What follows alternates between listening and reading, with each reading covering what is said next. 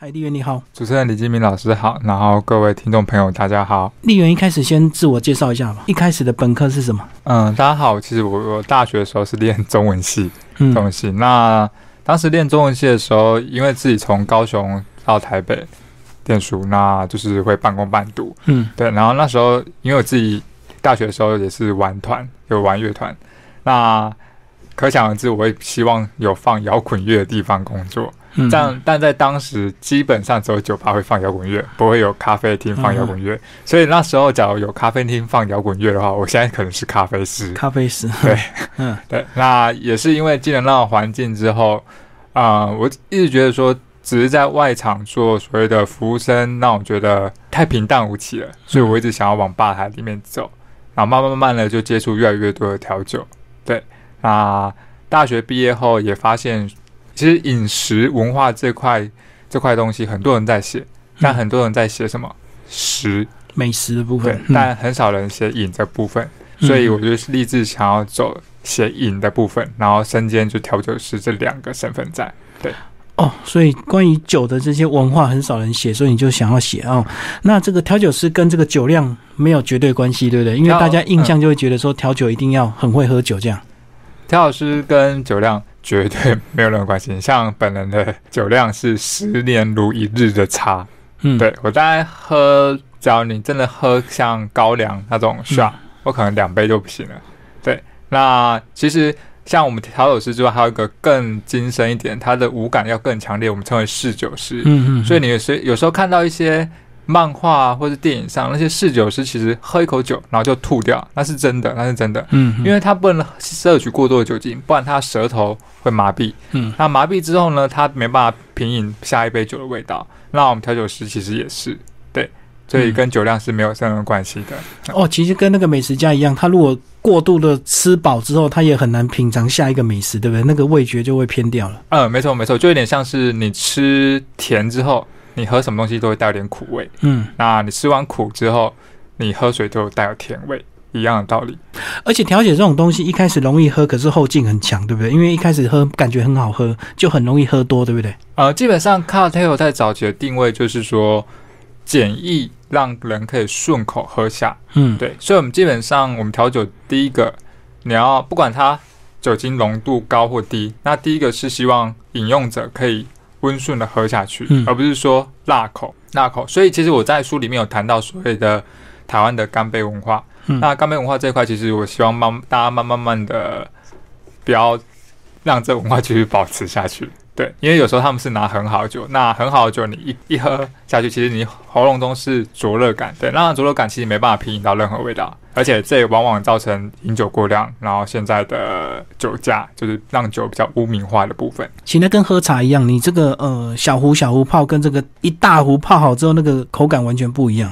呃，对对，嗯嗯，好，那其实这本呢主要是讲一些酒的一些文化跟一些特质啊。那其实呃在介绍这本之前，先帮我们介绍你的第一本好不好？嗯我第一本是写的是那个微醺告解式。那微醺告解式，它其实主要写的是我从学徒，然后慢慢慢的做到调酒师中间的经历。那前半段是写经历，然后后半段会牵扯到一些呃西方文化，嗯像希腊罗马的神。对，那、其实酒这个东西，大家知道是主要是西方文化来的。那其实里面探讨的是神话，神话里面那西方跟东方神话有个很大的差异，应该说台湾啦，台湾比较差异性。嗯，台湾对于神明的表示是什么？就是敬畏，敬畏。假如我们把神明太拟人化一点，人大家会说你不敬。但在希腊罗马那些宙斯啊，那些你看，宙斯其实是一个很荒谬的神，他会变成各种动物去诱拐人间的少女。是个风流公子这样子。嗯那其实你会发现，希腊罗马很多神就是人，对，人，他们有有就是有任何的情绪，他们跟东方的我们这些神子差很多，所以西方的神它比较故事性，比较有生活化一点。嗯嗯那当然，他们也有所谓的饮酒的部分，饮酒嗯有有酒神啊。对，嗯有酒神叫 Dionysos，这大家应该都知道。嗯那甚至日本也有酒神，对，日本也有酒神。那这块东西呢，其实在西方不管世界各地都有。当然，像北欧，北欧大家有看过那个，应该现在漫威很红嘛，Marvel。对嗯那大家有看过《雷神索尔》嘛？雷神索尔它是北欧神话，他想说它里面是所谓的诸神黄昏。那北欧的神，他最后的呃最后的概念就是所有的神都会死亡，对。嗯但他们死亡之后呢，他们天堂他们天堂有一条河流是啤酒河，众神会在啤酒河附身，嗯，对。所以基本上他们非常非常的呃，他们神就是人的概念在，大家会觉得神就是跟人比较接近一点。对啊，因为我们常常看那个神话，就谁又跟谁生的小孩，那个小孩又嫉妒，然后那个女人又嫉妒，然后又对 对对，像是那个 赫拉，对宙斯的老婆，大老婆赫拉，嗯嗯嗯对对对。好，那第一本书就是介绍这方面的，那第二本呢，算是时间蛮长，对不对？因为从二零一五到二零一九，已经四年的时间。因为我中间开了自己一间工作室，其实这本书应该预估应该在一年前就要完成。对，嗯那因为自己经营一间工作室要花蛮大的心力。先讲一下你的工作室是一个品酒工作室吗？呃，我工作室其实它有有点像是一间小酒吧，嗯但我主要是教学，教学，对，就是每天晚上会有开一些调酒课程，然后提供给学生可以进来调制啊，然后讲课，然后讲课可能会从每种基酒，然后的文化背景，那甚至说如何去调制一杯好的酒为主，那会强调所谓的五味，嗯嗯然后就是我们的五感嘛，还有其实连调酒一样，它也有五种很重要的步骤。对然后是单次的课程还是连贯的？这个长期的嗯，基本上都是一期，一期是六堂，嗯就是像六大基酒嘛 m a g a Gin、Rum、Tequila、Whisky、Brandy 嗯这样六堂。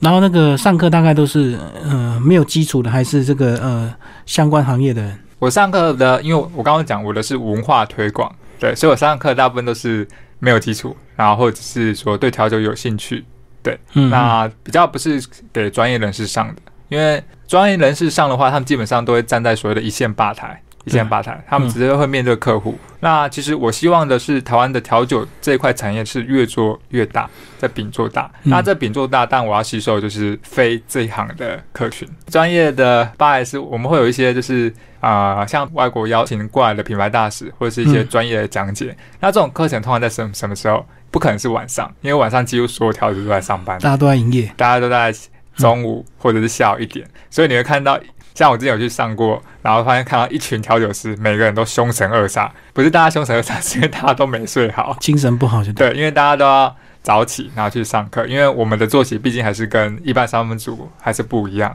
对，嗯嗯，就长期的日夜颠倒，对不对？对对对嗯，其实。在书里你其中有有一篇就有讲到你自己的一个睡眠状况，哦，对，所以不是人就应该所谓的这个白天工作，晚上睡觉。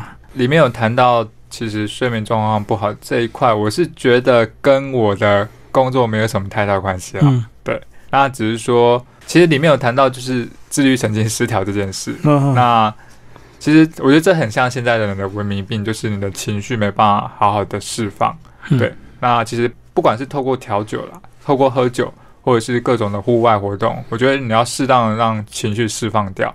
对，因为对于这种情绪不当的释放，你会造成延伸的像是家暴。嗯家暴，你要说家暴它是一种呃，它是一种身心病吗？我觉得也算是，嗯，因为它就是没办法把控制情绪情绪控制掉嗯。那它不是透过药物或者是课程，它是直接发生在自己的小孩嗯或是家人身上，发泄出来反而更更不好。然后甚至有人透过是摔东西，所以不是单纯的日夜颠倒就一定会睡眠不好，对对是真的是身体有状况其对。实之前其实我去看医生，医生跟我说，其实最容易睡不好是那种轮班制的，哦，因为是错乱就对，对。错乱让其实睡真的睡不好，就是你宁愿固定时间睡，对，嗯固定晚睡或固定早睡。好，那先帮我们把这个书的三个章节先稍微介绍一下。本书其实有分三个章节，那第一章节主要是写文学与酒的部分，文学与酒部分里面牵扯到不管从上海，然后到香港，然后香港到我们所谓的台北这种文化的传承，那里面还涉及到很多的文学、电影、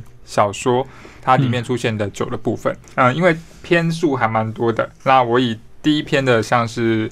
以公馆的酒保，以公馆叫里面谈到的是怡雪宴，嗯医学院。那医学院的书里面其实有谈到一个东西叫阿拉田子坊，阿拉是上海话，就我们田子坊嗯，田子坊田子坊它是一个就是啊一个文创的场所，文现在变文创了。嗯对，对。那其实这个东西就在我们现在汉森旁边，台湾有一个一模一样，我们叫做温罗丁，嗯温罗丁。对，这边就是温罗丁，就是温州街罗斯福路跟定州，对，在温罗这个范围，对，在温罗罗丁，那这也是一个旧文化，我们来重塑一个文创的地方。嗯其实你会发现，这是一种传播流程的东西。对，那另外一个，大家知道，我们的爸爸妈妈他们应该喝了，现在大家都喝 whisky 嘛，但我们嗯爸爸妈妈他们其实那时候是喝 brandy 的嗯 brandy。那其实早期香港经济起飞，大概一九六零七零年代，他们当时候喝的是 brandy。嗯然后这时候 brandy 我们扯到我们的第二篇，就是酒徒。那香港一个香港一个作家叫刘以畅，那其实他有写《酒徒》这本书。那《酒徒》这本书，它其实讲的是所谓的意识意识流。那嗯它其实整篇架构除了讲酒以外，它其实主要是一个流动。简单说，我现在酒醉跟酒醒，那其实是不一样的我。所以你会发现，酒徒整篇它是比较片段、片段、片段的。它一像一下一下是你清醒，一下是醉的状态，有点像是我们现在看的什么穿越剧。嗯，嗯，对对对，你有时候回到现实，然后有时候回到古代，就一下清醒，一下酒对，醉，你面对了不同人，你要面有不同的表现。那其实里面也强调一件事，就是我们的思考其实是很片段瞬间的。你有时候念头一闪而过。那其实第二篇的酒徒其实牵扯到整篇的架构，大家知道为什么？因为酒徒它这本书里面它讲的是篇章其实是段一段一段，它并不是为了某个主题而写。那其实我这本书原本也是散落的，嗯就是各个散文，它总共写了二十一篇。那二十一篇之后，再把它收录成三个部分。对所以我并不是说文学与酒，然后就固定要写满六篇。嗯我可能文学与酒写了两篇，然后诗第二篇写了两篇，然后最后一篇写了两篇，然后慢慢慢慢的把它凑齐三个大部分。对嗯嗯嗯。那到了第三篇，就像刚刚你讲的这个温罗丁时代啊，然后那个时代应该算什么时候？温罗丁吗？对，温罗丁其实是当时那个台师大那边的那个旧宿舍，嗯他是要从政府要从好像是原本要拆掉，然后政府要去介入，然后他们当地居民希望他把它让做一个重生更新的进化，对，嗯有点像是大澳城那边不是有开始很多的。老屋翻新嘛？对对一样的意思。那其实里面其实还要牵牵扯到很多东西，像是电影啊、侦探啊、美国恐怖故事啊，大家其实很多的电影都会看到啦。对，那像是我举大家很常知道一个万年的动画，就是死亡率最高的柯南。柯南，那大家知道柯南里面其实很多角色的名字都是酒的名字，像俊啊、Vaga、Takila，然后嗯 Mamus、Sherry 这些酒都是酒的名字。是跟这个作家有关系吗？他对酒有兴趣是？这可能他作家的癖好，就是他他喜欢把各种酒，然后命名他的各种角色。好，刚聊的是第一个部分哦，那第二个部分就聊，哎，跟台湾蛮多关系，对不对？包括你去调查、去访谈的很多，包括这个香蕉啊、芒果都被你写进去啊。第二篇呢，其实着重在台湾在地的一些水果，水果，然后包含茶。那第二篇其实我是是希望有别于第一本书，因为第一本书我主要是写自身的经历，然后还有西方西方的文化。那这一本我希望拉回到台湾在地。那嗯所以你会发现，我第一篇是从我们最近的上海、香港、日本，然后再写回到台湾来。嗯嗯嗯，因为毕竟台湾在调酒文化上面，其实目前啊，目前目前还不如日本他们。对对对。嗯，那大家其实很常问的是说，台湾可以做什么自己的 cocktail？cocktail，我们自己的调酒能做什么？我觉得台湾很多人太小看自己了。台湾调酒师在世界上其实是得过很多嗯奖牌的，他很有名。我会跟大家说，就是日本它是一个很会吸收西方文化，然后创作出自己文化的国家。对，那我希望台湾之后也可以这样，对，台湾之后也可以这样。那其实里面牵扯到一个很简单的东西，台湾的早期调酒到底是什么？我们自己在地的调酒到底是什么？大家应该会有这个疑问吧？对，那其实我我觉得啦，台湾最早期调酒可能是那个阿比套萨萨亚，就工人喝的那种酒。哦，威士比加 这个沙沙亚，对对或者是加维大利，对因为其实这在各个国家都是为什么？因为各个国家他们早期调酒其实就是工人他们在做的，嗯，工人啊，或者是矿工他们做的。那他们其实他们有什么？其实就是手上的药草酒，然后配简单的柠檬，然后或者是甜糖这样去合成。那像我们大家知道，巴西它当地有一个叫做卡帕里亚，那是甘蔗酒，那其实里面只有柠檬跟糖，那这是非常非常走进生活化。所以我刚刚一直讲的 cocktail，它最简单的是什么？简单、好饮用、嗯，好取得。所以今天很简单，你看，可能拿一杯高粱，然后台湾柠檬好像是四季柠檬嘛，嗯台湾的四季柠檬，那你加点在我们台湾的砂糖进去，你把它搅拌，其实这就是一款台湾的鸡尾酒了，没有大家想象说的这么困难。那甚至里面有谈到比较特殊的，像是金枣，我不知道大家有没有吃过金枣，金枣啦，那或应该有吃过金枣糕，反正它就有点类似那种甘生丁那种甘生丁，就宜兰的这个，你说你宜兰的金枣，嗯，朋友带给你，然后请你做调酒这样。对那其实调酒是可以很生活化的东西啦。不过这边我会告诉大家五个东西注意就好了。对我们早期调酒有一个东西叫胖曲，胖曲、嗯这种是调酒的基本理念，就是它原本是印度印度文是五的意思，印度文是五的意思。那五就是代表说酒精，就是强烈的酒精。然后第二个就是水，第二个是水，就是比较弱强弱。然后第三个是酸，嗯然后第四个是甜，那第五个是什么？spice 香料，香料。对，所以基本上我们去做酒，你可能前面四个步都抓好，就是酒、水，然后酸甜。那水和这部分，你想会想说，哎，我是要加水进去吗？可以。那其实冰块也算是水，嗯，对。那所以你像你把高粱去拿去冷冻，它算不算 cocktail？算是。嗯，对，那高粱加一点点水，算不算 cocktail？算是，因为在西方调酒里面有一款酒叫做 whisky float 或者是 whisky soda，它其实就是单纯加苏打水进去而已。所以其实其实非常非常的生活化。那精致的东西我们会留给一线的调酒师，他们再去发扬光大。所以呃，在第二章里面，我收录了很多台湾在地调酒师他们的作品，嗯那他们使用台湾在地的食材去做。那你可能会就是说啊，里面用的酒都还是洋酒啊。其实这个东西，我举个例子好了，里面用的酒的确是洋酒。那我问大家，就是像我们的我们东方的一些造纸技术或者是火药，那他们西方也不是从我们这边窃取过去的。其实我觉得这个没有没有差别，是你如何去把这个文化去重塑，重新让它新生。对，这才是真正的在地文化的诠释。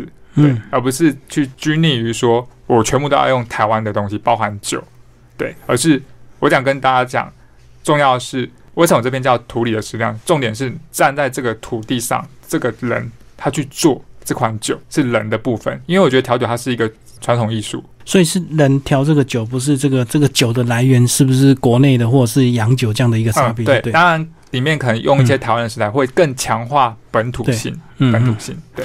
那其实这个章节还聊蛮多这个呃，你去访问很多水果种植他们的一些心得，对，包括这个里面还蛮多篇幅介绍到波交案呢。要不要帮我们介绍一下波交案？说那时候 把吴尊内拉下来说，因为他收了一个金碗这样子，哦这个是历史真的有这个事啊，只是是悬案就对了。应该说这个是悬案，嗯对，我不敢说是真的还是嗯假的，嗯就是各有所表啦。可是那他那时候这个好像他在的时候，他做这个中间商，对我们这个香蕉出口到呃日本是很有帮助，是不是？是因为他的一些什么做法比较公道，还是怎么样？呃，应该说他的价格不会乱喊，嗯。价格不会乱喊。呃，其实当时日本人他们希望就是跟台湾有个中间人，中间人，嗯。就第三方是谈好价格的。那这价格是不会浮动的，不会乱抬高不会乱抬高，不会对，不会乱哄抬。那其实今晚事件其实它是真的是悬案啦，对。我相信到底有没有今晚我也不知道，嗯。但是在当时的确对蛟龙造成很大的打击。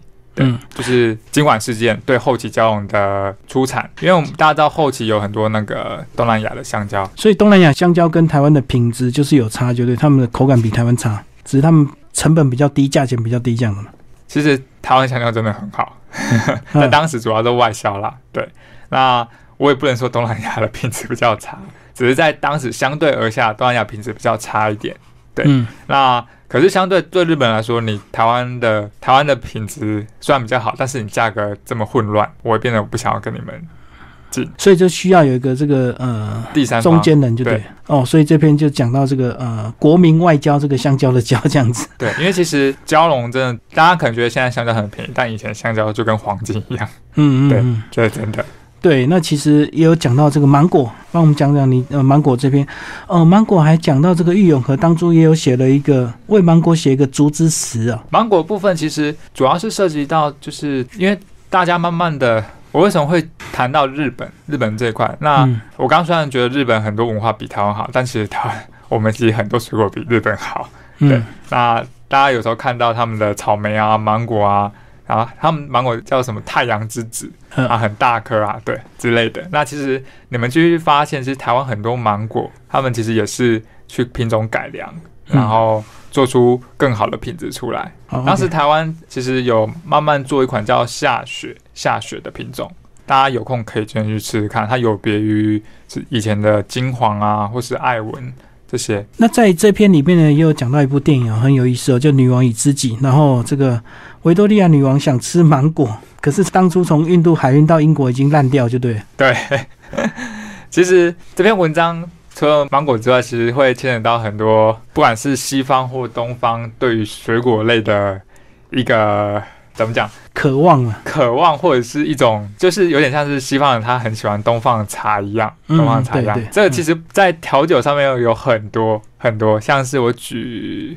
我举两个例子，新加坡。新加坡在一九一零到一九二零年代之间，他有有一位先生叫严崇文先生，那他是新加坡司令这款调酒的发明者。那新加坡司令，你们在有有去新加坡的航空上面都可以喝到，都可以喝到。那新加坡司令它里面有个成分是所谓的，现在是凤梨汁，凤梨汁。那其实它曾经有一段时间是柳橙汁。嗯那为什么会变凤梨汁？原因因为当时的甜橙是进口的，进口的，那进口成本太贵，进口成本太贵，那所以他们也改用当地的凤梨汁。嗯所以你会发现有些酒谱为什么是凤梨跟柳橙在都可以。互换？嗯，对，就是凤梨也可以，柳橙也可以。那其实就是西方文化到在地之后，在地文化再把它重生。那西方也有这个例子，西方也有例子。西方的例子像像是那个刚刚提到那个一种基酒叫琴酒嘛，琴酒。那大家知道有一个有一款琴酒很有名叫 Tanqueray 坦奎瑞琴酒。嗯坦奎瑞琴酒它的瓶盖上有个设计，它是一个凤梨跟斧头，斧头代表什么意思？权力。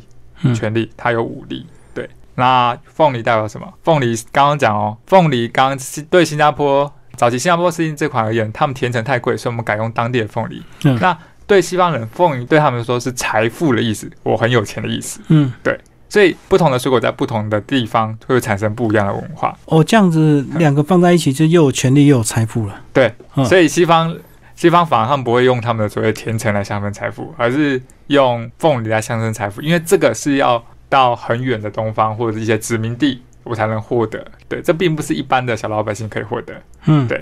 讲到凤梨，就讲到你在这个章节也有一篇是做兵那时节，对不对？对那时候是你是服替代役，是不是？啊，对，那时候我是替代役，然后到嘉义，算是那个就到嘉义的一个学校，就对。啊，对，然后是那个什么阅读推广，阅读推广，对嗯嗯。所以我大部分的工作都是在图书馆，因为你中文系，所以他就是要你做一些当当时有些有所谓的文学推广的工作。那个专长译，专长译，嗯嗯专长译，所以就派到学校图书馆这样子。对那你说你这个呃假日之余就到这个嘉义去乱逛这样子，然后就发现嘉义的一个呃凤梨凤梨田这样逛，因为大家知道当兵真的还蛮闲的，尤其是替代役，呃，对对对，因为就是我们晚上要就是回去住在学校，那有时候放假就乱逛就对。六日，其实有时候特地回高雄一趟，然后再赶回来，其实有点累。嗯那有时候就留在嘉义到处去走走逛逛。那因为我住在嘉义市啊，在嘉义市，那周遭其实嘉义市其实很小，但是它就是一个麻雀虽小五脏俱全的地方。对，对，那其实有时候会往嘉义县去骑，嘉义县就真的好大好大。呃对然后对看过很多的，不管其实凤梨田啊，或者是所谓的牧场，那当地都会有。嗯那其实我会试着去走进去。其实我这个人应该说太无聊吗？好奇心比较强，就对。太无聊，就是会去到处走走逛逛。那其实我觉得这跟我小时候的印象有关系，因为小时候我在高雄的算是乡下长大，嗯乡，下长大。就人武啊，那对我原本以前人武是叫人武乡，我是嗯乡民，不好意思。对，那我小时候看过羊，看过鹿的养殖场，鹿嗯真的是鹿的就你们家附近的我们。家附近的鹿的养殖场，然后甚至看过所谓的呃以前的 K 股赛、K 股赛，然后还有甘蔗田，以前我们家附近都是甘蔗田，嗯嗯。然后甚至我有摔进甘蔗田过，然后嗯，骑脚踏车，呃被隔壁的姐姐载，然后摔进甘蔗田，嗯，然后摔完之后全身都是刀伤，大家知道甘蔗叶很利，哦，甘蔗叶很利，锯齿状，对，所以我终于知道一句台语：诙谐甘蔗。为什么要诙谐甘蔗？因为假如没有火烧，把那像刀片的甘蔗叶烧过之后，其实你下去采的时候是很容易受伤的。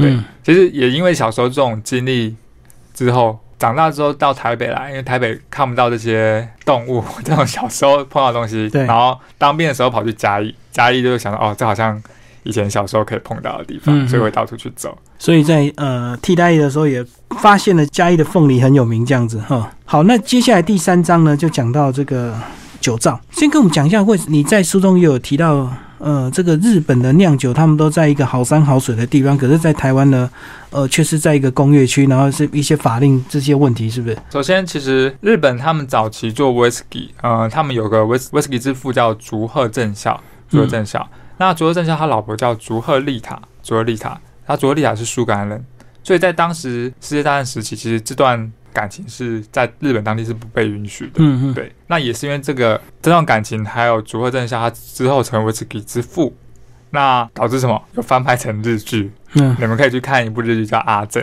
就是讲竹贺正孝跟竹贺丽塔。那当初他们为了做更好的 whisky，他们跑去北海道设厂，嗯就比较冷的地方。那台湾的话，大家知道，我们很知名，主要就是格马兰，格马兰但大家去嗯格马兰的时候，有没有发现附近很多砂石车怪手？嗯，那原因是因为台湾目前的法律是规定说，酒厂是属于工业嗯。工业区，所以它就是工业区，大家就知道不可能随便让你设，对，附近要有可能就是旁边也是工业区放在一起。那相对的，加上台湾比较热湿热的东西，湿热，所以你会发现格马兰，你会发现上面都没有所谓的十二年、十五年，哦，那酒没有这么黏，为什么？因为酒没办法放久，它可能放了十年之后，它十桶酒可能剩一桶，嗯嗯嗯，所以成本效益不符合。所以你会发现格马兰他们做的是什么？做的是原酒，或者是过不同的桶，就口味，像嗯波特桶啊、雪莉桶啊、波本桶。对，那基本威士忌只需要三年就可以叫威士忌。嗯那种我们叫 angel share 天使的分享。那在苏格兰一些国家，他们是一年可能只消失一 percent 到两 percent，甚至更低。那在台湾有可能是消失五到十 percent，那成本会非常高。对，哦，台湾的气候会让酒这个飞花的比较快，对，会？发的比较快，因为其实酒放进橡木桶里面，就是透过呃橡木桶跟外在的空气呼吸，嗯，所以外在的环境要是太湿太热的话，会消失的很快。所以就是呃，在里面讲到说，那那个酒厂不可能把整个工业区都买下来，只有他一家，所以就会混杂着很多厂商，就对了。所以它这个品质又跟日本的这个很多这个好山好水的地方会有差别。对，一定有差。对，而且水质也很重要，水质也很重要。嗯那日本当时其实主要是大家讲北海道它够冷，然后水质也好，嗯那所以在当时其实他们有所谓的地利地利的优势。台湾格马兰它在地利上其实就有点失调了，失调对，嗯所以会变造成我刚刚讲的，就是台湾的 whisky 的特色变这样。好，那第三个章节呢，这个有一篇我看的蛮有感觉，就是甜蜜的诅咒哦，就讲到说原来当初欧洲会做一个什么黑色三角贸易这样子，然后抓了很多黑奴去回到欧洲去工作。呃，第三章讲的甜蜜的诅咒，其实这个东西为什么会叫甜蜜的诅咒？大家现在手摇杯很普遍嘛，嗯大家都会喝所谓的饮料，那它是甜的。那糖对现在而言它是很好取得的，但在以前的糖它是贵族才能享用的，嗯，有管制品。对，它是贵族才能享用的。那以前你要糖的话，可能只能用甜度的话，你可能只能透过甘草、甘草这种东西去获得。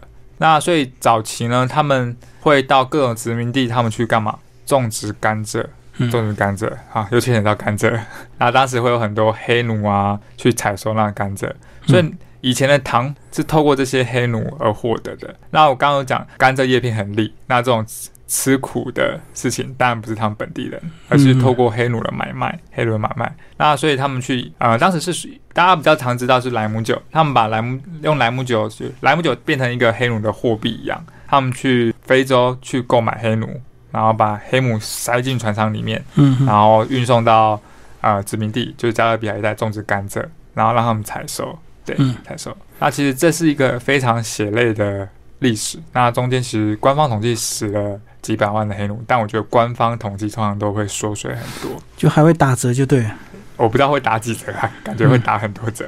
因为之前有个有个我在一篇书上面有看到，当时英国好像他们运送黑奴的计算方式是，第一个是上传一个，然后可能算多少钱，嗯嗯，然后结果运送到殖民地的时候，发现存活率大概不到十 percent。大部分都死在船上，对对，因为为什么？因为呃，人口贩子他希望说我人塞越多越越好。对，我船人塞塞那么多嘛，多多好，就是反正我是先收钱，所以英国他们到时候改了一个规定，我要到殖民地之后活的才算钱，就看存活率就对。对，要看存活率，而不是看刚开始进去的人人口比。所以你这样就会塞到刚好这样子，不对会让他们就是因为努力船的，他们觉得说我要是塞太满，然后到存活率不到四 percent，那我拿的钱其实很少，所以嗯慢慢慢慢的才会比较平衡一点。所以你会可以想象，早期这种塞法一定很多没有列入那个记载。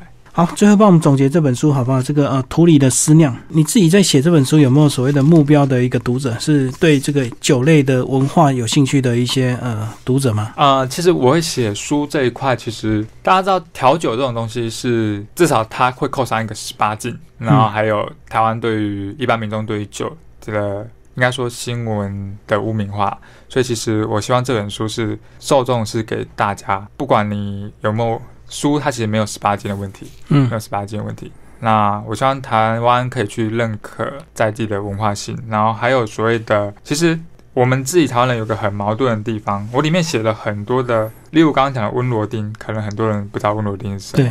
对，对，那其实很多乡镇你可能也不知道这是什么，因为我们小时候受的教育，我们都在练什么中国史。嗯，中国地理讲真的，我也没有去过中国。对，我其实很多的中国历史还有当地的气候环境，其实有些人可能这辈子都没有去过。嗯，对。那我想要强调的是，知道台湾每个县市的特产，跟知道中国每个县市的特产哪个比较重要？当然是在地啊，因为我们是站在这个土地生活的人，而不是站在大陆土地生活的人。所以这本书其实不只是酒的文化传承，那也是很深深的告诉，其实台湾有很多在地历史文化特产、水果这些需要大家去呃挖掘嗯耕耘的。所以其实这不仅是只谈酒，那也包含谈所谓的文学、电影。而且真的讲酒，其实只要喝对时间、喝对地方的话就没有问题啊，对不对？就不要喝错地方，然后过度放纵这样子。酒这种东西，其实在